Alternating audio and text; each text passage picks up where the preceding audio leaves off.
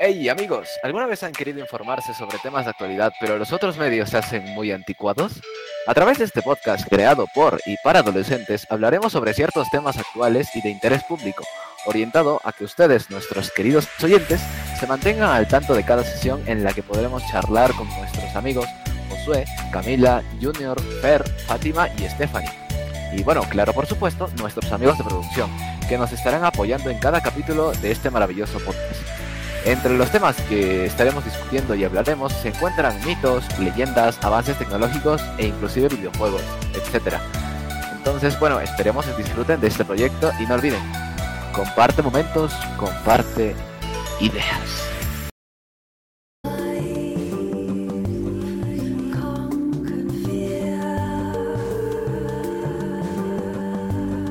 El hipocampo de oro. La historia del hipocampo de oro sucede en una aldea de pescadores, donde una mujer llamada Glicina, que era muy hermosa, joven todavía, y además viuda, eh, ya que no conocía el matrimonio, fue visitada en la noche por un marinero con quien tuvo un idilio fugaz, solo una noche, pero que al despertar en la mañana, este idilio se fue. Bueno, uh, en verdad me parece algo un poco extraño, un poco interesante, un poco misterioso a la vez. Y una manera muy pues... interesante de comenzar la historia, José Manuel. Exacto. Porque, bueno, la señora Grisina conoce a alguien que al día siguiente, pues, desaparece, ¿no? Dejándola ahí con, con la intriga.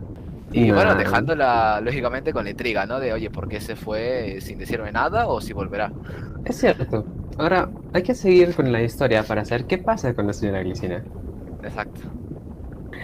Dice que pasaron unos tres años, tres meses, tres semanas y tres días, y al cumplir este tiempo en la orilla al sur, por el camino, unos hombres le advirtieron. Advirtieron sobre un personaje misterioso, fantástico, mítico, que era el hipocampo de oro, el cual indicó también de un silbido que predecía su aparición. Uy, tres años, tres meses y tres semanas. Sí. Un tiempo curioso también. Curioso, exacto. Y Pero bueno, la verdad, eso de el hipocampo de oro, que un silbido podría predecir su aparición, es eh, loco, ¿no? Porque un personaje misterioso, repente, algo intrigante, ¿no? Y siguiendo con la historia, el, el primer el hombre ¿no? en, en, advertirle fue un viejo pescador de perlas, que le dijo que el hipocampo de oro saldría a buscar una copa de sangre. Luego, al paso de, del camino, eh, un pescador de corales, quien le dijo que el hipocampo de oro saldría en busca, pero esta vez de sus ojos. Y por último, pues que fue que se encontró con un niño pescador que le comentó que el hipocampo de oro saldría en busca del azar de un durazno. Pero hay que destacar que este durazno no es un durazno cualquiera, es un durazno de las dos almendras. Un durazno raro, la verdad, nunca he visto, nunca he escuchado eso.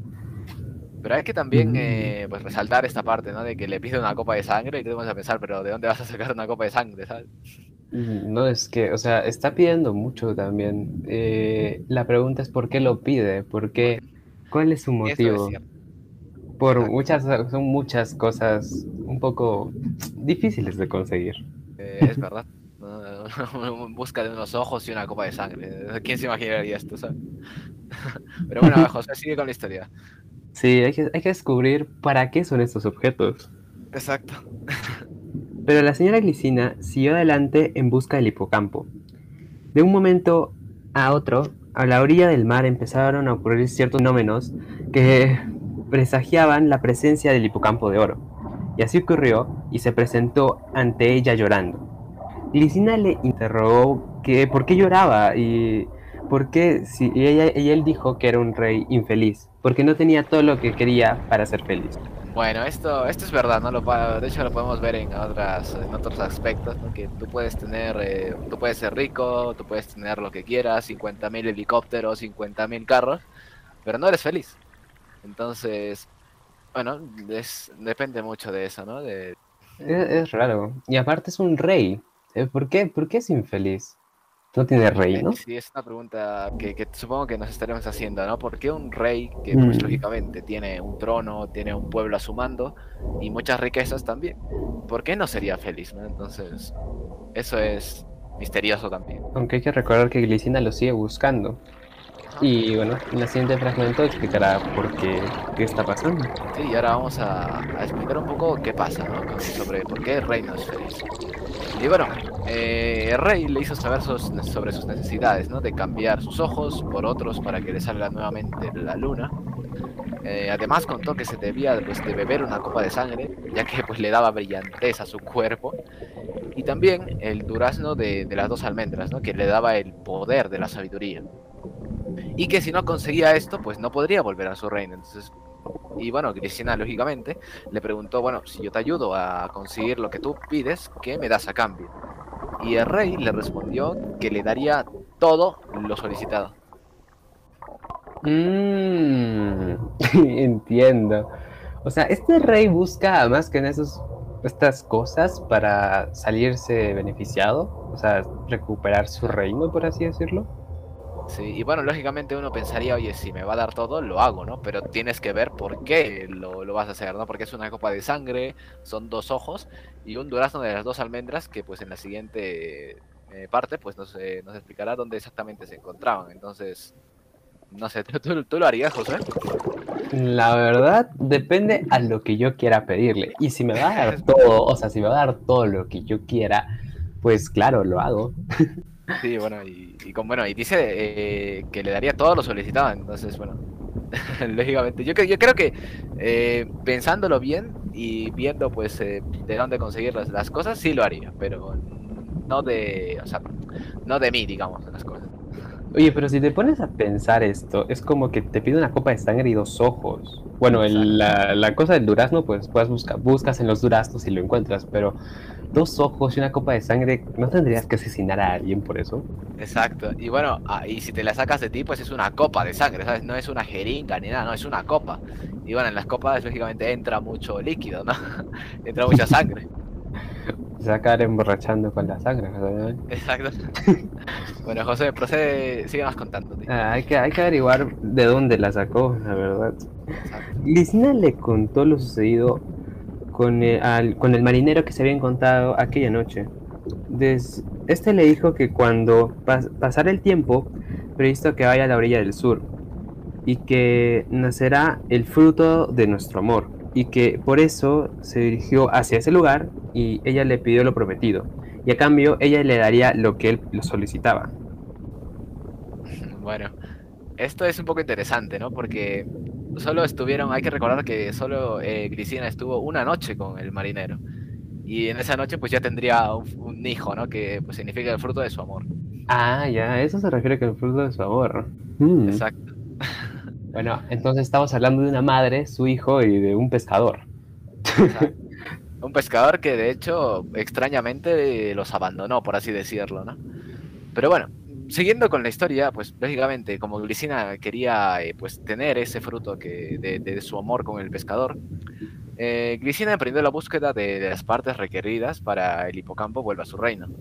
Eh, buscó el durazno, que pues se encontraba en un bosque súper peligroso, lleno de peligros eh, al acecho. Eh, para la copa de sangre, ella misma pues dio su sangre para la copa, porque bueno, tú te preguntabas, ¿no? ¿Dónde vas a conseguir sangre a medianoche? Y pues es una copa, ¿no? Y lo mismo con los ojos, ella se arrancó los ojos. Entonces, una vez que tenía todo esto, se lo dio al hipocampo. Y el hipocampo, muy agradecido, pues porque regresaría a su reino, le dijo que su hijo, el fruto de su amor con el pescador, nacería al día siguiente, pero que ella moriría. Y bueno, ella, eh, sin pensarlo dos veces, aceptó, ya que mm, se dio cuenta de que valía la pena dar la vida por un hijo y haría pues todo, ¿no? Para que su hijo viviese. Y el hipocampo de oro se marchó hacia su reino. Ah, claro, Wow. el amor de una madre hacia un hijo, o sea, cualquiera, o sea, yo supongo que las chicas, las oyentes que nos escuchan darían la vida por su hijo. Exacto. Sí, bueno, es, es algo duro, ¿no? Porque no solo da la vida, sino que antes da una copa de sangre y sus ojos. Pero aún así decide, pues, que, que si su hijo viva, pues ella dar la vida. Entonces, no sé, es muy, muy linda, la verdad. Un, eh, un desenlace bastante, Un desenlace bastante bastante conmovedor. Sí. conmovedor.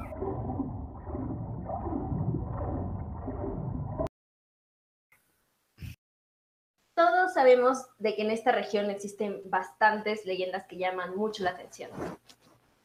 En sí, el Perú se caracteriza por tener varios tipos de leyendas o mitos que son bastante interesantes, como por ejemplo la leyenda del cóndor y la muchacha, el demonio de los Andes y muchas más. Uno de los más llamativos, fuera de que no sea tan conocido, es la leyenda de Lukuku. Yo también recuerdo algunas otras leyendas, como por ejemplo, em, en Muki. Recuerdo haber escuchado esta leyenda cuando estaba en cuarto grado de primaria. Pero Junior, quiero hacerte una pregunta. Mm, me interesa mucho saber si alguna vez escuchaste sobre el Lukuku. Mm, algo me dice que sí he escuchado sobre este ser. Tengo vagos recuerdos, pero se puede decir que tengo una idea acerca de esta leyenda. Justo ahora vas a recordar esa leyenda porque vamos a narrarla. Esta leyenda peruana de la sierra cuenta que hace mucho tiempo había un oso grande que se enamoró de una pastora. El oso raptó a la mujer y la llevó a una cueva que solo era conocida y accesible para él. Además, también era de difícil acceso, ya que la entrada a la cueva estaba tapada por una inmensa roca que solo el oso era capaz de mover, lo que dificulta más que alguien pueda encontrar su ubicación. El cabo de un tiempo, pues extraña mezcla, nació un pequeño niño. A medida que fue creciendo, este niño se dio cuenta del sufrimiento que tenía su madre al estar encerrada en la cueva, pues día a día le veía llorar.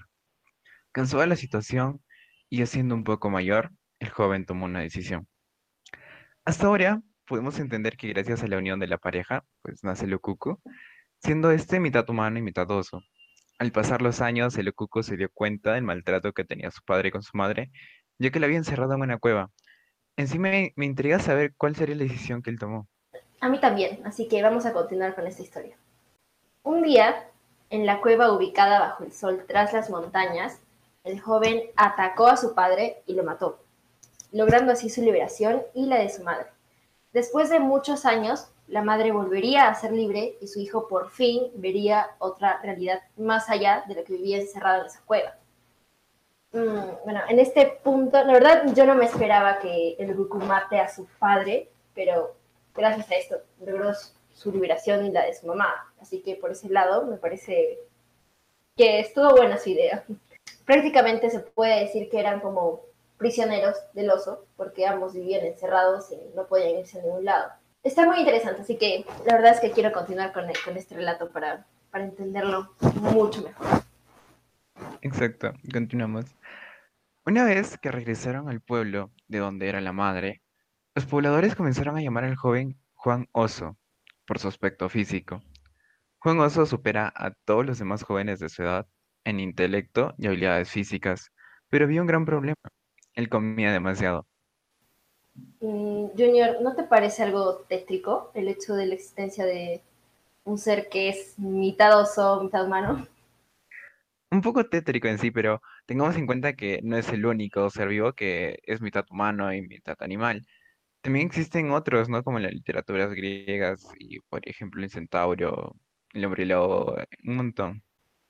El abuelo de Juan Oso, al ser incapaz de alimentarlo, lo llevó a la casa del curaca para que éste se hiciera cargo de él. Al cabo de un tiempo, el curaca tampoco pudo manejar el hambre del hombre oso, así que intentó deshacerse de él de muchas maneras. Incluso intentó matarlo. Para Juan Oso, todos estos intentos eran como un juego y se divertía evitando que le hicieran daño. Hasta que un día se cansó de todo esto y terminó huyendo del pueblo. La verdad es que esta historia no la conocía a fondo, pero por fin, por fin he podido entender todo completamente.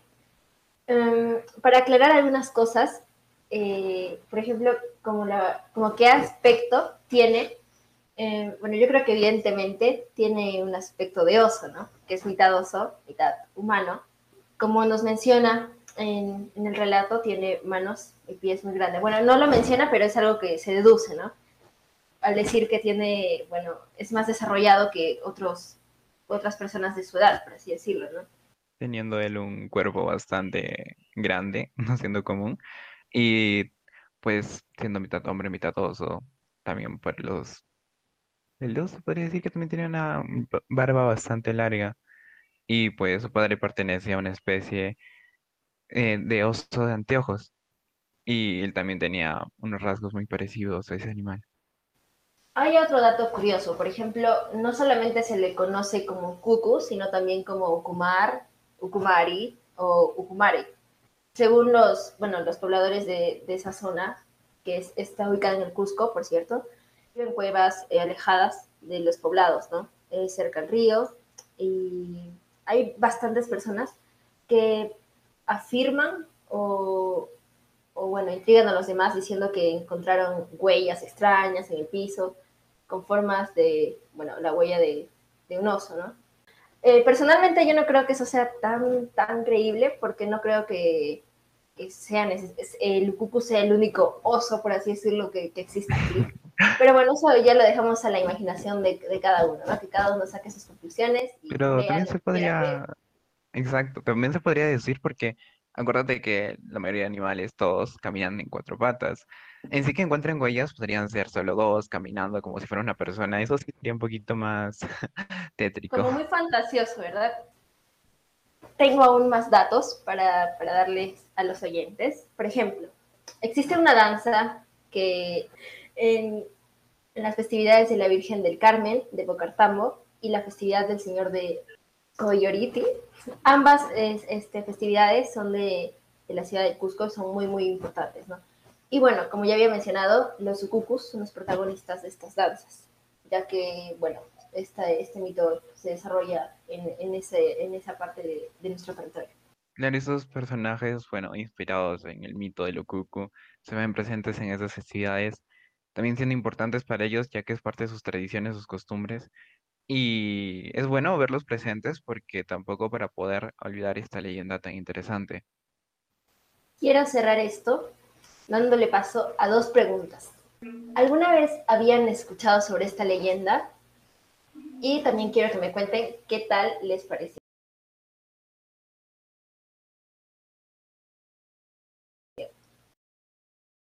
De pequeños siempre nos contaron historias sobre monstruos que habitaban en la Amazonía. Creía que eran mentira, pero ahora que me doy cuenta, todas esas historias podrían ser verdad. En serio, lo creo. ¿Ustedes alguna vez han escuchado sobre estos mitos en la Amazonía? ¿Creen que sean ciertos? Yo creo que a estas alturas podemos decir que la zona de la Amazonía siempre será aquella que nos pondrá la piel de gallina, debido a todas las historias que los mismos pobladores de la zona cuentan o probablemente hayan experimentado. ¿Ustedes me creerían si les digo que en el río Amazonas probablemente se encuentre el ser mítico más grande de, la, de América del Sur? ¿Alguna vez han escuchado hablar de la Yacumama? Cuenta la leyenda que desde tiempos muy remotos las aguas del río Amazonas son vigiladas por este terrorífico ser, conocido como Yacumama. Este monstruo descansaba en un lago donde ningún hombre debía entrar a pescar. Sin embargo, un día un pescador se despistó y sin querer se adentró a estas aguas prohibidas. Se quedó asombrado por la limpieza y serenidad de este lago y creía que podría hallar muchos peces. Es ahí donde el pescador tiró sus redes pensando únicamente en el maravilloso botín que podría obtener. Pero para su sorpresa, algo se empezó a mover repentinamente. Esto iba aumentando y el pescador entró en pánico. Empezó a recoger las redes, pero el agua empezaba a formar un remolino enfrente suyo. Y en medio de este, emergiendo desde las profundidades del lago, vio como ascendía una inmensa serpiente de ojos amarillos y una larga lengua. El pescador soltó las redes y comenzó a remar con todas sus fuerzas, en dirección contraria al monstruo. Aterrorizado, pidió ayuda al dios Inti. Él le insinuó que se dirigiera hacia el lago Titicaca, pero según avanzaba hacia el lago, la vegetación que bordeaba el río comenzó a crecer, tapándole así el camino. La serpiente le seguía bajo el agua, y el pescador pensó que había llegado a su final. Cuando pensaba que todo estaba perdido, cuatro tapires llegaron a la orilla del río. y saltaron al agua en una intensa pelea. La serpiente entonces se dio media vuelta y la vegetación que cerraba el camino volvió a su sitio. El pescador aprovechó para salir de allí a toda prisa y tras un gran esfuerzo llegó hasta el otro lago, en donde por fin sintió que estaba a salvo. El hombre regresaba sin peces, pero al menos había conservado lo más valioso, su vida. Y así fue como... La curiosidad casi mata al gato. Es curioso, pareciera ser de la misma especie del monstruo del lago Ness, pero en versión serpiente. La describen como una serpiente de más de 50 metros de longitud y una enorme cabeza de unos 2 metros de ancho.